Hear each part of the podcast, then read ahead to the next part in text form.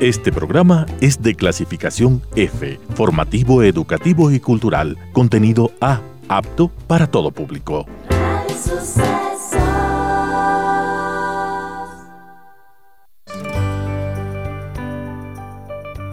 ¿Cómo hablar de la muerte con los niños? En este hermoso y emocionante capítulo conversamos con la psicóloga experta en niños, Fernanda Navarrete, acerca de cómo tratar este tema con los niños de qué forma hablarles de manera clara, precisa, sin rodeos, pero también quizás ocultándole algunos detalles que los niños por su edad aún no son capaces de comprender.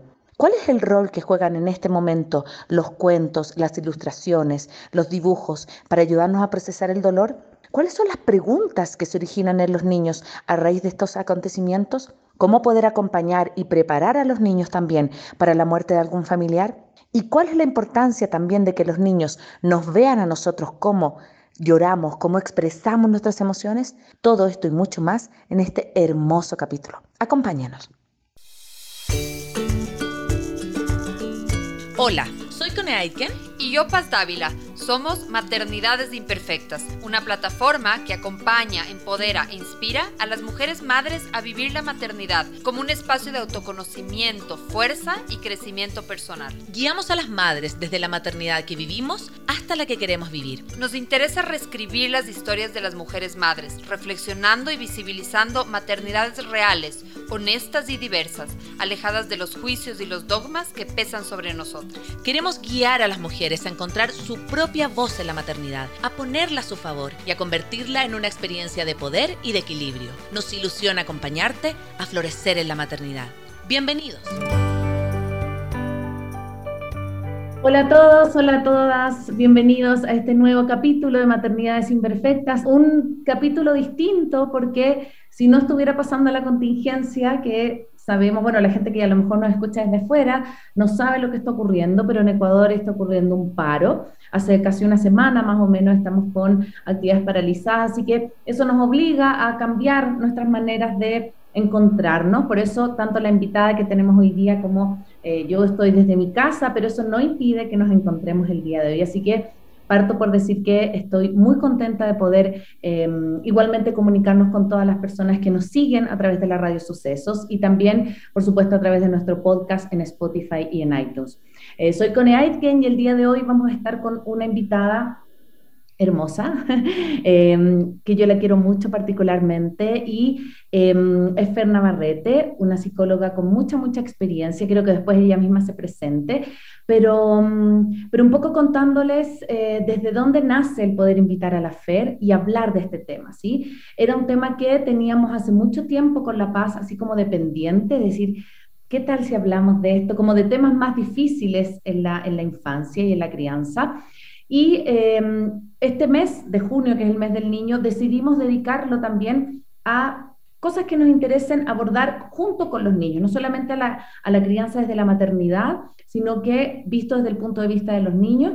Y em, ya les voy a contar después por qué me interesó tanto también este tema esta semana, pero eh, vamos a hablar hoy día de cómo hablar de la muerte con nuestros hijos. Así que para este tremendo tema tengo una hermosa invitada. Bienvenida, Fer, a Maternidad Imperfecta. Gracias, Cone. Gracias la invitación. Como te decía, para mí es el honor estar aquí y poder compartir con ustedes mi, mi experiencia dentro del tema. Así que arranquemos. ¿Cómo, quieres comenzar? Tú dime. Primero que te presentes un poquito para que las personas que nos están escuchando, yo te conozco, pero las personas que a lo mejor nos escuchan no te conocen. Eh, ¿Quién eres? ¿De dónde vienes? Quizás también contar cosas de ti vida, algo. ¿Cómo quieres presentarte a la gente? Bueno, yo eh, soy Fernanda Navarrete. Eh, mi, mi trabajo de base, eh, yo empecé como psicóloga infantil y psicorehabilitadora, me gradué en la Universidad Central hace mucho, mucho tiempo, tanto que ya no gradúan en esa carrera. Entonces, fue una experiencia muy linda eh, de mi vida, la universidad, y disfruté, siempre mucho vincularme a espacios educativos eh, desde el tema del aprendizaje. Y desde ahí comencé a a mirar a los niños como este vasto campo donde podemos invertir tantísimo, porque ahora ya me encuentro con ella, estoy eh, un poquito entrada en añitos y ya me encuentro ahora en mi campo, mi campo profesional con estudiantes que fueron míos en la primaria y, gente que, eh, con la que nos recordamos con mucho cariño. Entonces ha sido eh, una vivencia muy linda estar vinculada a la educación. He podido ver toda esta evolución en la educación, ¿no? De, temas de inclusión y de, temas como este, de trabajar. antes la muerte era un tabú enorme y ahora cada vez estamos viendo que eh, la necesidad eh, ha hecho que, o sea, hemos desarrollado a través de la necesidad de los niños ciencias que especializadas en esto, ¿no? La tanatología y toda esta relación con cómo explicar a los niños eh, el tema de la muerte. Y me dediqué luego de eso, em, queriendo ampliar mi visión a la terapia familiar sistémica y actualmente mm, eh, sigo vinculada al tema de la educación y sigo en el tema de la terapia familiar sistémica. Entonces, he, podido unir los dos y eh, encontré en un libro algo que decía de un psicólogo, que decía que un psicólogo es un facilitador de cambios. Y creo que me defino como eso, creo que soy una facilitadora de cambios. Qué lindo. sí. Gracias. Qué lindo, Fer. Yo también creo que, que, vas por ahí, como, como abrir, abrir espacios para que las personas se vuelvan a encontrar y como, como hacer ese puente, ¿no? Yo siempre creo que el psicólogo no es el que tiene la última palabra, eh, sino que por muy por el contrario es el quien te ayuda como a encontrar esas respuestas que a lo mejor por ti solo, ¿no? No, no las tendrías así de buenas claro, Es esa mirada, eh, eh, ojalá todos podamos ser esa mirada externa eh, mm. compasiva, esperanzadora, mucho más en estos días que estamos atravesando. Mm, sí, y, quisiera partir, Fer, contando un poco a las personas. A mí me encanta como eh, abrir también, que la gente nos conozca, ¿no? En, en, maternidad llevamos casi cuatro años haciendo este programa y yo creo que ya la gente, las personas que nos siguen saben desde chiquitito cómo estaba la Rafa, la Antona, ahora que nació la Lisa, o sea, como que han seguido nuestra, nuestra vida y contarles un poco esta semana, el viernes, eh, de viernes para sábado vivimos una situación como familia muy difícil, ¿sí? Se falleció la nana de mi esposo, que le decimos nanita, pero es como su segunda mamá, eh, y para las niñas es su abuela, ¿sí?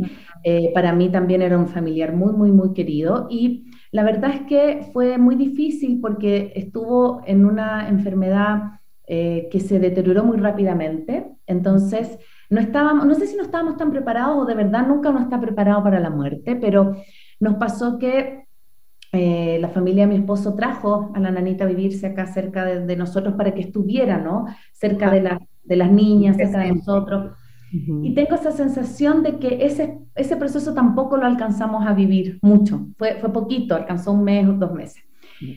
Y, y, fue muy duro porque el, día sábado la, la, Rafa nos escuchó llorar a mi esposo y a mí en la mañana, porque esto ocurrió de madrugada, entonces la Rafita se despertó como a las 6 de la mañana escuchando, ¿no? Y eh, hubo un momento en que le digo, mi amor, se murió tu abuelita, le dije. Y, yo dije, tiene que saberlo de inmediato, porque no, a mí cuando yo era chica se murió un abuelo y no me dijeron. Pasaron días y, como que después me enteré de que ya el, tata no estaba. Y, y, aún así, claro, en ese momento como que la Rafa dijo, uy, qué lindo los colibrí que están pasando por afuera. Y pasó rato, rato, rato, rato. Y yo decía, necesito que llore, que, que, que, que vote para afuera. Y hasta que, uh, en un momento de la tarde, votó. Entonces dije, qué lindo poder hablar, partir hablando un tema que, que es difícil, que es duro, eh, que yo creo que con el COVID también muchas familias a lo mejor se vieron enfrentadas a la situación de muerte de, de, seres queridos, a lo mejor no solo abuelitos, sino que papás, tíos, hermanos. Eh, ritos fúnebres que no se pudieron hacer también, ¿sí? Em, entonces, quiero partir por lo más básico, em, Fer, como eh, antes de hablar de los niños, ¿no? ¿Por qué nos cuesta tanto? ¿Por qué crees tú que, que no estamos preparados para la muerte? Así como sí para la vida, cuando viene alguien, un, niño nace, le hacemos un baby shower y estamos felices, pero cuando viene la muerte siento que nos cuesta mucho aceptarla. ¿Por qué? Porque para mí creo que es... Eh, la pérdida implica un dolor tan profundo que te eh, con la que te enfrentas a tu propia muerte. O sea, creo que el que se muere el de al lado, de todas formas, tengas la edad que tengas, te pone en el, ¿y cuándo me toca a mí? Porque lo único que seguro que tenemos es la muerte, es lo único, no sabemos si vamos a casarnos, si vamos a estudiar, si vamos a tener dinero o no, de que nos vamos a morir, nos vamos a morir. Y no lo vemos como un proceso biológico. ¿sí? El, ahí es donde nos desconectamos y pasa a ser un proceso em, muy lleno de creencias alrededor. Mm. Y entonces, eh, como manejemos, hay una canción que dice que yo me muero como viví, como manejemos la vida con la visión de la muerte, que ese es el mensaje que quiero dejar ahora, con las creencias que rodeemos de este tema, es como la vamos a sufrir o a, vivir como una oportunidad. Desde el modelo apreciativo, que es este momento el modelo en el que el humanismo está agarrado para sostener toda la debacle mundial que, en la que estamos viviendo con tanto dolor, tantos problemas sociales.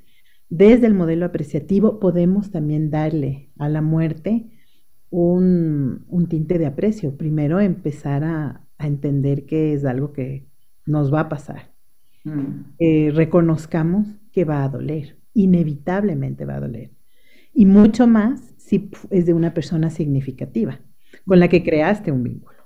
Porque hay mucha gente que se muere y la gente alrededor da gracias a la vida porque este ser humano haya pasado mejor vida, porque no tuvieron la mejor relación, ¿no? Sin embargo, eh, cuando tenemos una relación significativa, creamos esta, este rol a partir del rol del otro. Entonces, cuando el otro muere, perdemos un rol de hijos, de hermanos, de sobrinos, de nietos, y nos quedamos huérfanos. Eh, em, huérfanos de no solo de, padre o madre, sino de, esta persona amada. Entonces yo creo que duele tanto porque te confronta a ti con este camino desconocido, porque todos sabemos que nos vamos a morir, nadie puede probar qué es lo que pasa después de la muerte. Hay un montón y me, me, apasiono con esos programas de la gente que vio el túnel, que siguió la luz, que, que mm, algo le, le jaló, algo le aspiró. Yo digo, wow, ¿será, no será? Nadie ha podido comprobar científicamente esto, entonces no tenemos un sustento tangible del asunto. Entonces, creo que alrededor de la muerte necesitamos sostener una fe, una fe que no tiene nada que ver con la, con la religiosa. Es una fe en una creencia personal, una cultura familiar del desarrollo de la vida ayuda, mm. del, tomar conciencia de las etapas del ciclo vital. Antes eran mucho más evidentes, porque cuando eras eh, chico y pasabas del preescolar a la primaria, se te caían los dientes. como esta, como esta, Exacto, como un hito. Eh, antes no escribías, ya después escribiste. Eh, en, la escuela eh, pasan algunas cosas que, de las que vas formando parte, pasas a ser parte de clubes y eso va marcando edades. Cuando pasabas de la secundaria, en mi tiempo era así. Ya no te decían niño, te decían señorita o señor y te decían por el apellido. Entonces era como, wow, había un hito clarísimo de que habías hecho una transición, ¿no? Y em, después de, eh, eres adolescente y cambias físicamente y así vas, vas creciendo y había marcajes más claros de cuándo te estabas volviendo más viejo y estabas más cerca, a la, más cerca a la muerte. Ahora con una esperanza de vida, creo que la esperanza de vida en el Ecuador, si no me equivoco, es de de 75 años, que antes no, e, no era, sino me parece que llegabas en mujeres 62 años y hombres 70 años. Entonces, mejorando la calidad de vida, extiendes este tiempo y nos volvemos un poco más eternos, entre comillas, ¿no? En esta eh, lucha contra la vejez, contra la enfermedad, estamos haciendo todo el tiempo cosas para vivir más y vivir de mejor calidad. Entonces vivimos constantemente alejados de lo que implica una vejez eh, eh, o lo que implica un envejecimiento, porque el ciclo vital, la edad marca que entraste en la vejez, solamente que te puedes ver como una persona completamente joven y seguir siendo vital. Antes no pasaba eso. Entonces, creo que es este temor de, de acercarnos a una realidad, de ir perdiendo cosas y de ir perdiendo habilidades y de ir perdiendo la vida. ¿No? Que no es fácil, no, no, es, no es para nadie, como te digo, mucho más si esto ha determinado un rol en tu vida, eh, es complejo, es difícil, yo creo que por eso va.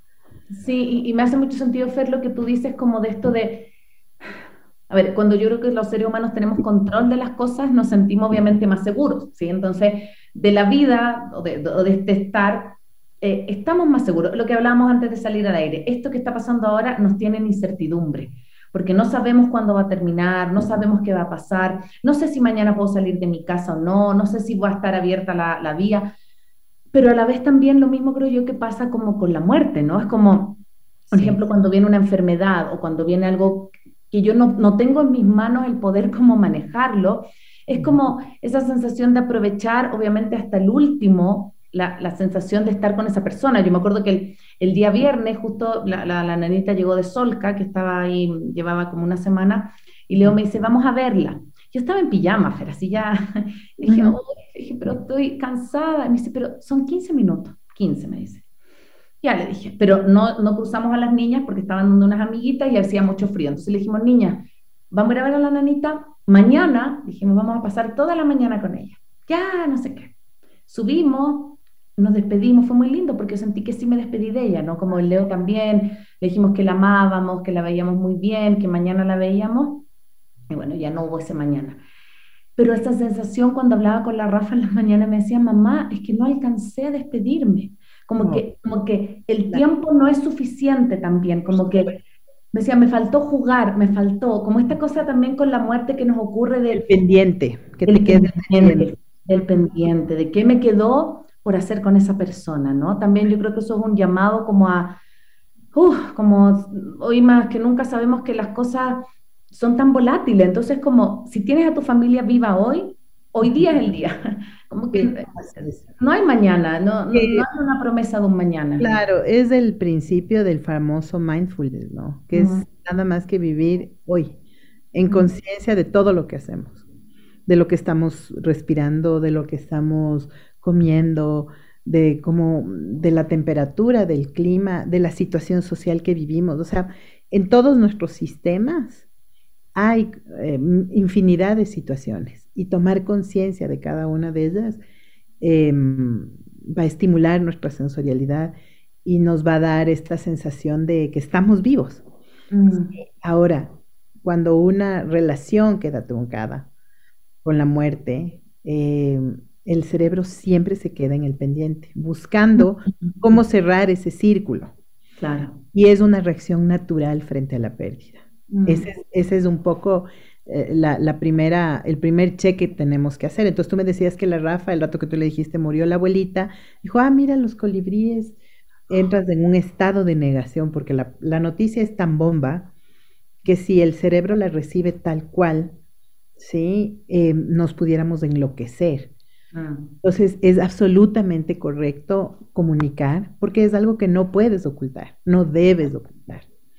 Sí, ella sabía que estaba enferma, ¿verdad? Sí, sabía. Entonces ella siguió todo el proceso y contarlo de una forma natural. Eh, lo que voy a decir es un poco eh, difícil, sin miedo, porque a veces tenemos miedo de, de hacer daño mientras nosotros estemos convencidos de que tuvieron la suerte de vivir con la nanita los cuántos años, 75 años tal vez que vivió. sí, por ahí, ¿no es cierto? Entonces, que tuvieron la suerte de vivir y de reconocer que la pérdida te duele. Porque el primer paso es ese, saber que duele, el dolor duele y duele horrible.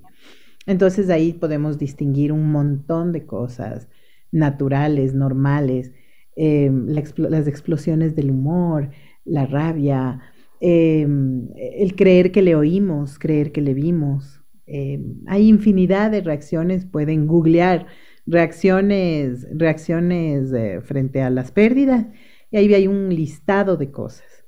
Y se llama estrés post-trauma. toda muerte nos produce un trauma. Mm.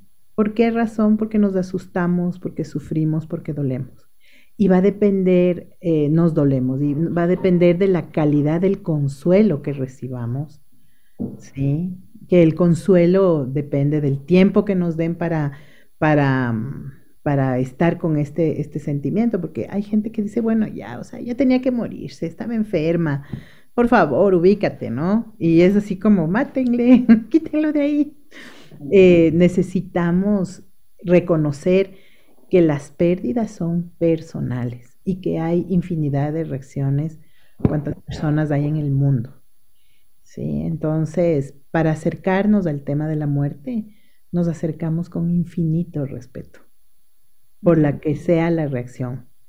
Entonces, con los niños hay que hablar, como te digo, desde una creencia. Yo, yo, dependiendo de la edad, a mí me gusta mucho la magia. A mí me gusta que les cuenten a los niños cuentos, que mm, eh, dependiendo si tienes creencias eh, religiosas, espirituales, hay cosas hermosas en las religiones acerca de lo que pasa con tu alma después de, muerto o cómo solamente estabas disfrazado de ser humano, que te vas al mar de, Dios y regresas eh, hecho otra vez la gotita de amor y te prestan otro disfraz de plantita, de animal, de cualquier creencia es válida mientras sea aceptada, mientras sea apreciativa, creo yo, mm. y mientras sea esperanzadora. Eh, porque podemos también ver a la muerte como un castigo. Sí. sí, y me hace mucho sentido, Fer, como de la, de la, a ver, de la, de la impronta que ponen los adultos, ¿no? En esa mirada del niño con respecto a la muerte, ¿no? Como esta sensación también de, de la, de que como porque no es niño, tampoco puede participar ¿no? de este espacio. Y, una de las cosas que conversábamos con Leo, yo lo he conversado con otros amigos que han tenido pérdidas, es como, obviamente, yo tengo una guagua de dos, que también la hice partícipe, pero sé que su capacidad de comprender lo que estaba pasando es menor que la Rafa. Y es diferente. es diferente, pero, pero sí, la Rafa fue, fue al velorio, le hizo una carta, fue al funeral, estuvo en la misa, o sea, como eh, hacer este, porque digo, ¿por qué si los adultos podemos hacer ese cierre y se nos permite, yo digo, ¿por qué a los niños no? Eh, si ellos también están pasando por un duelo, ¿no? Yo veo esto que tú dices de la etapa clarito, esto de la rabia, esto está por ahí, eh, vamos por ahí transitando, ¿no? Como Entonces lo que puedes decir ahí es qué normal que es. Mm. Y hay estas reacciones, qué normal que es. Lo que no es normal es qué pasó ah, mira, nos vamos a ir a ver si la mariposa vino a la flor, ¿no? esa parte no, no es que no es normal, no es recomendable. Evitar el tema no es recomendable, porque si, si nuestro cerebro no recibe la realimentación que necesita de estas informaciones, lo va a llenar con lo que quiera o con lo que fuera. Entonces, cuando no se habla de algo, llámese la muerte, llámese las drogas, llámese la sexualidad, llámese lo que fuera, estos temas que, nos cuesta hablar. El niño, el adolescente, el ser humano lo va a llenar con cualquier información que se le ocurra. Va a empezar a suponer cosas. Ah, como están llorando, es algo muy malo o es algo muy triste. Mm, como están sufriendo, a partir de esto hubo este problema. Entonces, morirse ha sido malo. Ya, o sea, traer como, como, como concepciones también. Hay infinidad de cosas que pueden pasar y la postura, para mí, que sugiero eh, a, las mamás y a los papás es claridad. No necesitamos entrar en detalles porque poco queremos traumarle al niño vicariamente porque le vamos a contar la enfermedad. Le van a contar la enfermedad de la nana a la Rafa y le estuvo así, le dolió así, le pasó esto. ¿Para qué? ¿Para no. Qué? ¿Para qué? Estaba enfermita, sí, de acuerdo a la edad de, la Rafa, se ubican en el vocabulario que ella entienda. Salud de enfermedades es algo que los niños entienden fácilmente. ¿Sí? Y se murió. No sé cuáles son sus creencias, si después de esto se fue al cielo, si después de esto nos vamos a ver en la eternidad Cualquier cosa es válida, mientras como padre y madre o como cuidadores de la criatura lo tengan claro y que no haya contradicción. Y si hay dos versiones, puede decirse papá cree que, mamá cree que y las dos son buenas. Mm. El abuelito puede, puede que se crea. Ahora hay una, hay una visión sobre la muerte distinta en el sentido de que mm, ya ahora Disney puso en, en el, en el eh, como es en el escenario, con las películas, con Coco, con el libro de la vida, puso el tema de la muerte en la boca de los niños. Y hasta les parece algo así como, wow, como alucinante. Mm. Entonces, ya la, el mundo nos está dando la oportunidad de abrir esto. Además que todos los días pasa algo. La, la, la pandemia trajo, le quitó el pudor a la muerte, porque la gente se moría en las casas, porque no alcanzaban a llegar al, hospital. Entonces, es algo de lo que necesitamos primero ver nuestra propia experiencia, nuestros propios niños internos, cómo recibieron a la muerte y qué tan contenidos estuvimos, porque es desde ahí donde vamos creciendo en miedos y en, ay, no hables o no digas, porque no atraigas con lo que hablas. He oído estas cosas, ¿no? Entonces, no, no, no digas nada de la muerte porque se atrae a la muerte, o no vale que, que, desees esto porque eh, pronto se te cumplirá. Sí, la palabra es definitivamente determinante, pues, no es que yo lo digo y al otro día sucede, a menos de que haya una eh, casualidad enorme. Si yo construyo una visión apreciativa del desarrollo de la vida y considero a la muerte como algo normal, natural y necesario, porque necesitamos morir. Necesitamos morir, o sea, definitivamente, eh, que es injusto morir en ciertas etapas eh, de la vida, especialmente las criaturas. Yo les tengo prohibidos a los papás y mamás de niños chiquitos que se mueran. Les tengo prohibidos. Porque sería terrible eh, todo lo que implica la crianza. Mm. El niño va a lidiar con lo que tenga que lidiar. ¿Sí? Entonces, eh, podemos crear un, algo más amigable y más cercano desde las creencias y desde el respeto absoluto. Estamos hablando de un tema precioso, súper difícil a veces para enfrentar, ¿no? Que hablábamos al inicio, nuestras propias creencias que están como en juego cuando hablamos acerca de la muerte. Así que estábamos recién hablando, y terminamos ahí, comentando un poco de que independiente de las creencias que tú tengas, hay algo en el imaginario colectivo y en el imaginario infantil que ya está haciendo que los niños hablen más de la muerte, ¿sí? Tú no me nombrabas a Coco, de hecho la Rafa me decía, mamá, hagámosle un altar con lo que le gusta, y cómo será el cielo de la nana, y cómo será el cielo de... Y también yo creo que otra cosa que ha ayudado un montón, o sea, siento antes lo que te decía, que, que la muerte estaba reservada para el mundo adulto, como que el mundo adulto podía hablar de la muerte y los niños no porque no saben, ¿sí? Y yo creo que otra herramienta súper, súper importante, yo soy un amante de la literatura infantil, son los cuentos. Y yo quería contar y mostrar, bueno, después nosotros siempre con La Paz tratamos de poner en nuestras redes como eh, artículos, insumos para que las personas también puedan como tener acceso em, a, buscar estos libros. Pero yo me, me, encontré en mi biblioteca sin haberlo comprado por esta razón, dos libros que a mí me parecen hermosísimos y se los quiero recomendar. Esto no es ni un canje, nada, es solamente, a mí me encantan, es La isla del abuelo de Benji Davis, es una, un libro precioso que habla de eh, un abuelo justamente que eh, parte a una isla maravillosa que es como un paraíso y que su nieto lo va a dejar, pero no, no se puede quedar con él, ¿no? Entonces es hermoso porque habla como de esto de, de despedir, pero no que se va a un lugar terrible, espantoso, ¿no? Sino que se va a un lugar bellísimo, un lugar hermoso. Y este otro es de una ilustradora chilena, una, se llama Es así, y habla como de em, la, qué pasa como en este más allá, y habla de que se encuentran las personas que van a nacer con las que ya murieron, y hay como un momento en donde se, se pasan los secretos y los que van a nacer vienen con la sabiduría también de sus antecesores. Entonces, es maravilloso.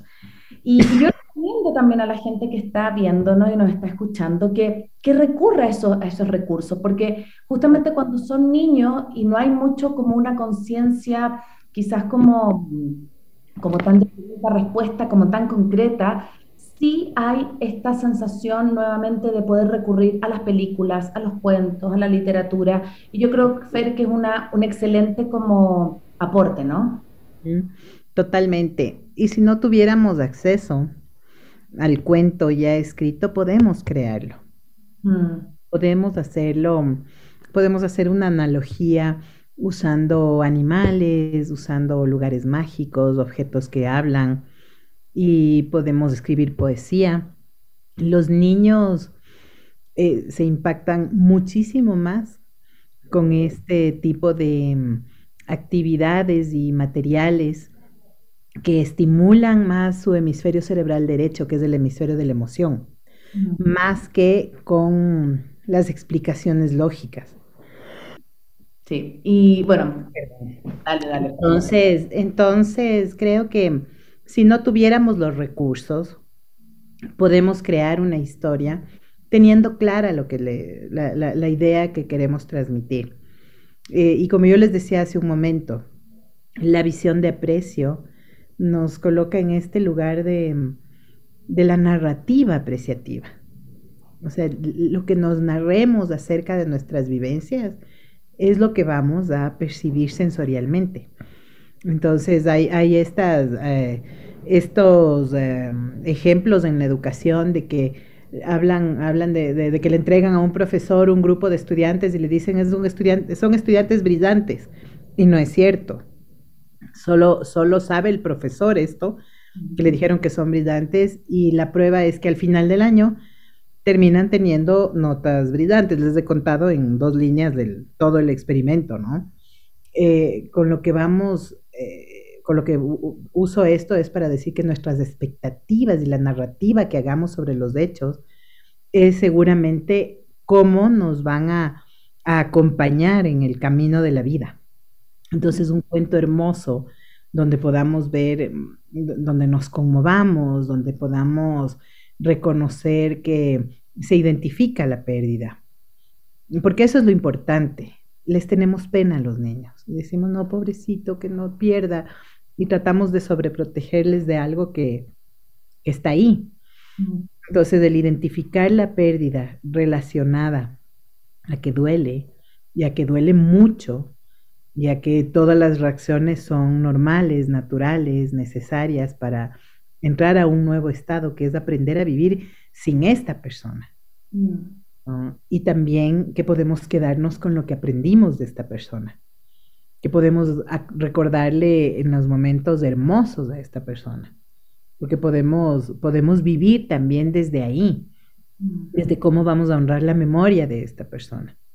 Entonces los niños pueden escoger qué hacía, qué decía y, y llevarse con ellos eso y usarlo para su bien. ¿no? Recién acompañé a una familia que perdieron a, al papá, son un par de hermanas, perdieron a su papá y les le habían repartido los tesoros del abuelo, una bandera, una gorra, eh, cosas que el, que el, abuelo tenía y ellas le, le, reescribieron la historia como los tesoros del abuelo. Entonces estos niños estaban sentados frente a sus tesoros, diciendo, y mi abuelo con esto conoció tal país, y mi abuelo hizo tal cosa, y los llevaron al cuarto, los pegaron y están, eh, y están ahí. Y el, y el recuerdo del abuelo está mm, permanentemente ahí desde esta propositiva de aprecio. No desde el pobrecito estuvo enfermo o enferma y le pasó esto y fue una tragedia y nos dolió y perdimos plata, porque también pudiéramos narrar esa parte. Y los niños no merecen escuchar esto. Sí, hay una, hay una pregunta, Fer, que, que nos hacen acá por, por, por, el Facebook y que me parece súper interesante, que dice, la cabeza está medianamente dispuesta a la pérdida, pero las emociones todavía no lo saben. es como también eh, esta, esta, esta, mm, esta como reflexión de que claro, tú conscientemente sabes que esa persona se fue, pero que el proceso que va a seguir luego, nadie sabe cuánto va a durar, ¿no? Y que hay que, y que, hay que dejar que aparezca, ¿no? A mí me parece también un regalo para los niños, por ejemplo, el ver a sus papás llorar, el ver a sus papás tristes, como el ver que no son los super papás, que también les afecta esa pérdida, me parece que a ellos también les baja como el, uh, como la, la carga. de humanos. exactamente. La, la, idea Cone es humanizar todos estos procesos. Todos nos pasa, todos perdemos en la, eh, con la muerte. Es normal llorar. Y sí, eh, la, cabeza dice, es como en el enamoramiento, en el inconveniente enamoramiento. la cabeza te dice, no, no te conviene. Y, el corazón te dice, no, no, sí te conviene. Es porque están peleados del corazón y el, y el cerebro. ¿Sí? Porque sentimos, porque sentimos nada más, porque hay una relación construida con la persona que, que perdemos. Entonces, va a depender de la calidad del vínculo, que era lo que hablábamos hace un momento, ¿no? La vida debería ser así. ¿Te imaginas qué hermoso que nos dedicáramos a, a, cuidar cada vínculo que hacemos con las personas y que no nunca quede ningún pendiente, que siempre estemos presentes y nos querramos infinitamente y que el mejor legado es ese, es dejar el vínculo y el mm. aprendizaje que me dejaste tú cuando estabas vivo. Ya cuando estás muerto, ya eh, rasgarnos las vestiduras y darnos de latigazos porque no, no pudimos hacer y crear el vínculo es difícil. Honrar la memoria de eh, lo que aprendimos de la persona que partió es una forma hermosa de honrar y de recordar. Mm. Siempre podemos recordar desde, desde el amor y hablar de las emociones, reconocer todo lo que sentimos, todo lo que sentíamos antes, cuando eh, algo hermoso es decir, a ver, ¿cómo nos sentíamos antes de que esta persona muera? ¿Cómo nos sentimos después?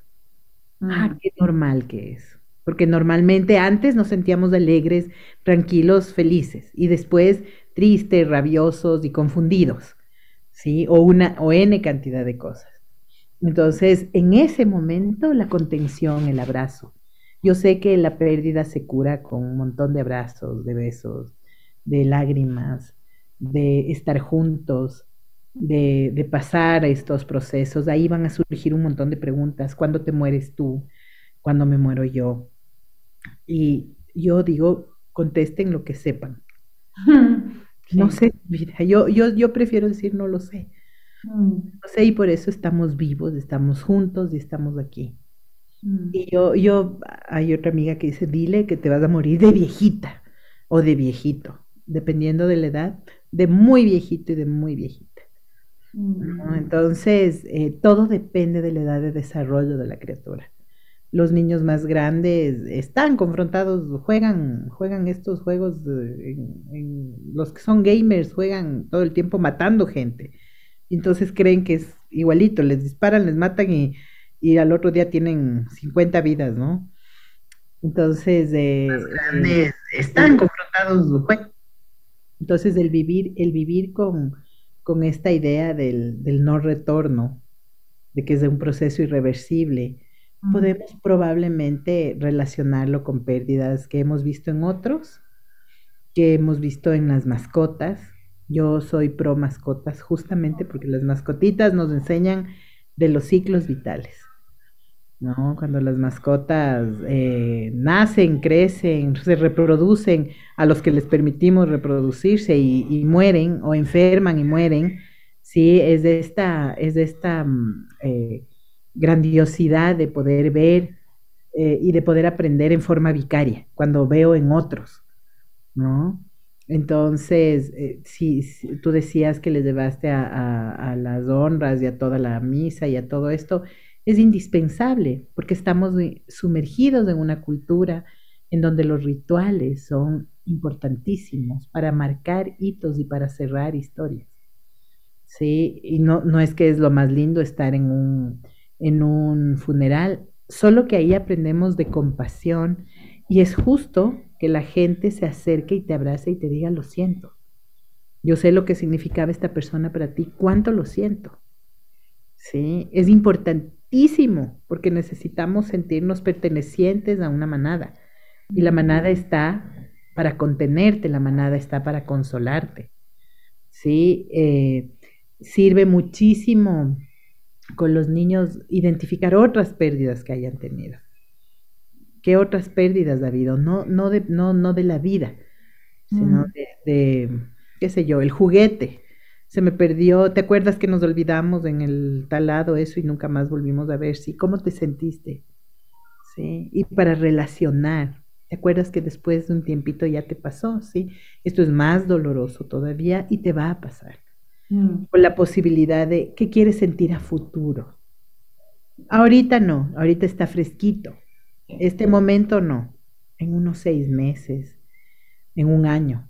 Porque si después de un año todavía seguimos trabados en la muerte de, un ser querido, ya tenemos que empezar a buscar ayuda.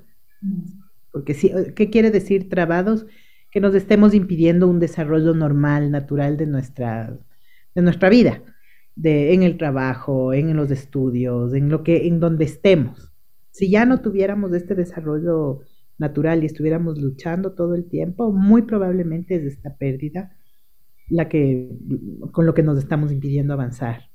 Sí, entonces creo que es recomendable que si al año todavía sentimos mucho, mucho dolor y seguimos de, en este luto profundo, hagamos un proceso.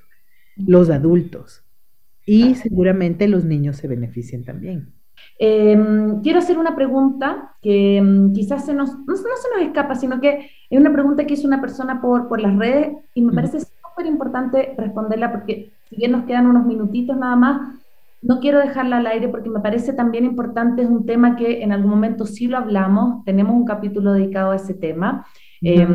Eh, de las muertes de los bebés arcoíris, ¿no? Las muertes prematuras. Entonces una, una mamá dice, ¿qué pasa si la pérdida fue de gemelos prematuros que no llegaron a conocer? Dice, han pasado cinco años y me imagino que su hermanito mayor sigue preguntándome cómo estarían sus hermanitos si estuviesen vivos. ¿Significa que no los superó o solamente que los recuerda? Me parece una pregunta muy, muy hermosa también. Cuéntanos un poquito.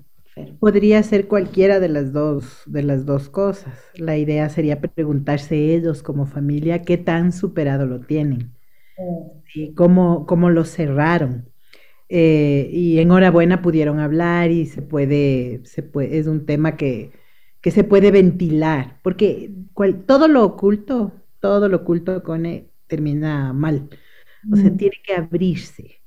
Em, creo que es importantísimo em, revisar cómo la muerte, eh, especialmente porque frente a la muerte de hijos, eh, yo creo que es una tragedia mm. en la que no logro yo entender cómo la gente se, se, recompone, ¿no? Yo creo que no terminas de recomponerte a la final de la vida eh, y mucho más en esta, en esta edad tan temprana. ¿no? Que son tan vulnerables y tan, tan chiquitos, ¿no? Entonces, eh, regresándose a ver ellos primero, padre y madre, cómo es, cómo lo manejaron, para ver si hay ahí algún hueco de información o, o se llenaron con cosas míticas, no sé, estoy suponiendo cosas, ¿no? A veces lo que, lo que, lo que hacemos es... Ah, eh, los niños muertos pasan a estar representados en otro niño o en el mismo que pregunta. Entonces hay que desmenuzar un poco y volverlo a hablar es importante, sabiendo cuánto, preguntándole al niño. Eh, lo, mejor es preguntarles a los niños, a ver cómo es para ti, qué sientes, eh, cómo así preguntas, de dónde sale esto, como sabiendo, enterándonos en qué está, porque si sigue siendo un mito para mí, eh, ahí me, me, me, azoro con la pregunta. Sigue siendo algo conflictivo para mí, me, me, me, pongo en conflicto. Entonces, hay que mirar todo este espectro, ¿sí? Y volverle a preguntar. Los niños son, confiemos en la inteligencia de los niños, la expectativa de inteligencia tiene que ser súper alta.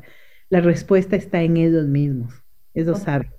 Totalmente. ¿Cómo así me preguntas? ¿Qué, es lo que recuerdas? Ok, si, si, creen que necesitan ayuda, por supuesto, buscarla. Mm.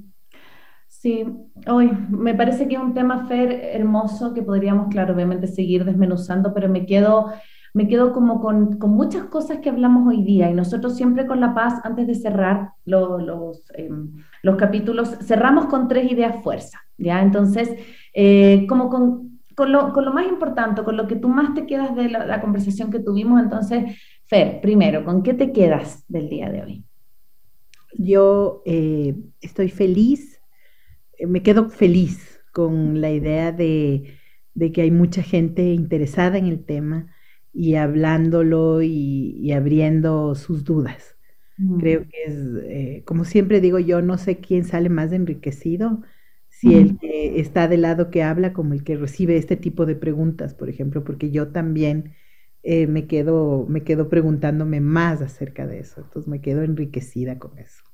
Súper, yo, bueno, me quedo con, con, varias cosas, entre ellas la importancia de, de hacer partícipe a los niños. Eso creo que para mí me queda como súper grabado, como de no, no suponer que ellos no van a necesitar ir al, al velorio, ir al funeral, o sea, que, que ellos necesitan de verdad eh, tener estos cierres que son tan importantes para el ser humano. Es como, una vez yo hablaba con una amiga, me estoy saliendo un poco el tema, pero quiero traerlo acá, que cuando terminamos relaciones de pareja, por ejemplo, importantes o relaciones de amistad, no hacemos estos cierres, como estos duelos, como estas entierros, ¿no? Como que, por ejemplo, una, una, pareja se fue o una amiga se fue del, del, país no la veo más, y como que se fue. Y me parece tan importante con relaciones, hacer estos, estos cierres de proceso en donde tú puedas como despedirte, tú puedas como decir, bueno, gracias por todo lo que me entregaste, ahora viene otro momento en mi vida, como, como una muerte, ¿no? Para dar paso a nuevas cosas, ¿sí? Como nuevos vínculos, porque me parece que, que, que, retomo también lo que tú dijiste en algún momento de que es la importancia es la calidad del vínculo, es qué pasa con el vínculo que se generó con este abuelo, esta mamá, que se, que se perdió. Este amigo, ajá. Y yo te decía, eh, eh, el tema de la pandemia, por ejemplo, no nos vetó en, esta capacidad de vivir la muerte mm. como una experiencia propia con tu muerto. O sea, tú, tú, solo veías por Zoom lo que estaba pasando mm. y no pudiste en muchas recibir el consuelo, el abrazo, y la eh, tangibilidad del cuerpo muerto, ¿no? Que no recomiendo que los niños estén viéndoles, ni mucho menos, inclusive cómo murieron, ¿no? si es que es una muerte trágica, ¿para qué? Eh, solamente que sí necesita el cerebro, como te decía, si abrió esta, este círculo de información, saber que, ah, sí, estaba muerto. Cuando mi padre murió en mis brazos, el tenía, seguía teniendo latidos y la enfermera me decía, no se preocupe, así mismo es. Yo hasta que no, no me dijeron, ya, ya pasó a otra vida, perfecto, ya, ahorita sí le suelto la mano, lo que fuera, porque es esta negación que nos permite no enloquecernos. Mm. Entonces necesitamos de estas vivencias, los niños no, por supuesto, los adultos sí. Lo que mm. tú dices, cerrar relaciones, todos los ciclos tienen que ser cerrados todo lo que abrimos, porque se queda como un pendiente. Es como cuando empiezas a leer el libro y no leíste, o te compras el libro y nunca le abriste y está en tu cabeza, voy a leer, voy a leer. O, ah, las famosas eh, resoluciones del 31 de diciembre, claro. eso y no la haces, te cobran vida y te persiguen el resto de la vida, porque ya le diste una orden al cerebro. Mm. Entonces, cerrarlo y decir, sí, ya se acabó, es un ciclo cerrado, terminaste esta relación y volver, y volver al aprecio. Me quedo con este, estas ideas, estas, como tú dices, ¿no? Estas ideas clave que, que resumen el, el programa. Estamos haciendo un cierre. Una de las penas más grandes con el paro que estamos viviendo es que los niños están cerrando el año en estos días, su año lectivo, y sería otra vez otro año no cerrado. Mm. Entonces, algo tenemos que hacer en los establecimientos educativos, así sea después de que pase el paro, para que vayan y cierren, porque es indispensable. Sí. y, justamente cuando preparábamos el programa también yo le decía a la Fer, me interesa también esto de como este otro tipo de muertes, ¿no? Como esto que tú dices acá, como que están viviendo mm, como todos los niños en, en temas de, de, nuevamente cerrar en virtualidad, cerrar sin ver a sus compañeros, eh, como yo, yo miro, ¿no? La, la reticencia de, conectarse, es como, ay, ya otra vez. No, yo, horrible. Yo solté, como que si se quiere conectar, bacán. Si no se quiere conectar, no pasa nada, no, no, va a pasar nada. Así es, no pasa nada. Así es. Como, como soltar la expectativa y en eso también me, me, hace la relación con el tema que trajimos hoy día, que, que es tan bello como de la muerte, es como aprovechar el momento. El presente es lo único que tenemos hoy, el presente es lo único que existe. Y, quiero agradecerte por traer un tema que, a veces nos cuesta, ¿no? Como adultos, de, de tratar la muerte. Generalmente como papás queremos que nuestros hijos no sufran, ¿no? Queremos que nuestros hijos siempre estén contentos, pero el sufrimiento, así como la alegría, es parte de la vida. Y creo que acompañar ese sufrimiento es la, la labor que tenemos que hacer como papás. Entonces, agradecerte infinita, Fer, sabes cuánto te quiero y y hermoso, hermoso un honor haberte tenido. Así que para las personas que se perdieron este capítulo, quieren volver a escucharlo, lo vamos a reprisar este domingo 26 de junio a las 12 del mediodía por Radio Sucesos. Y también en dos, tres días más va a estar en nuestras plataformas digitales, en Spotify y en iTunes, para que ahí lo vayan escuchando en el carro, caminando, como quieran, porque está, está de lujo. Así que muchas gracias, Fer, y nos vemos en una próxima oportunidad. Un abrazo y gracias a todos. Chao, chao. Nos vemos.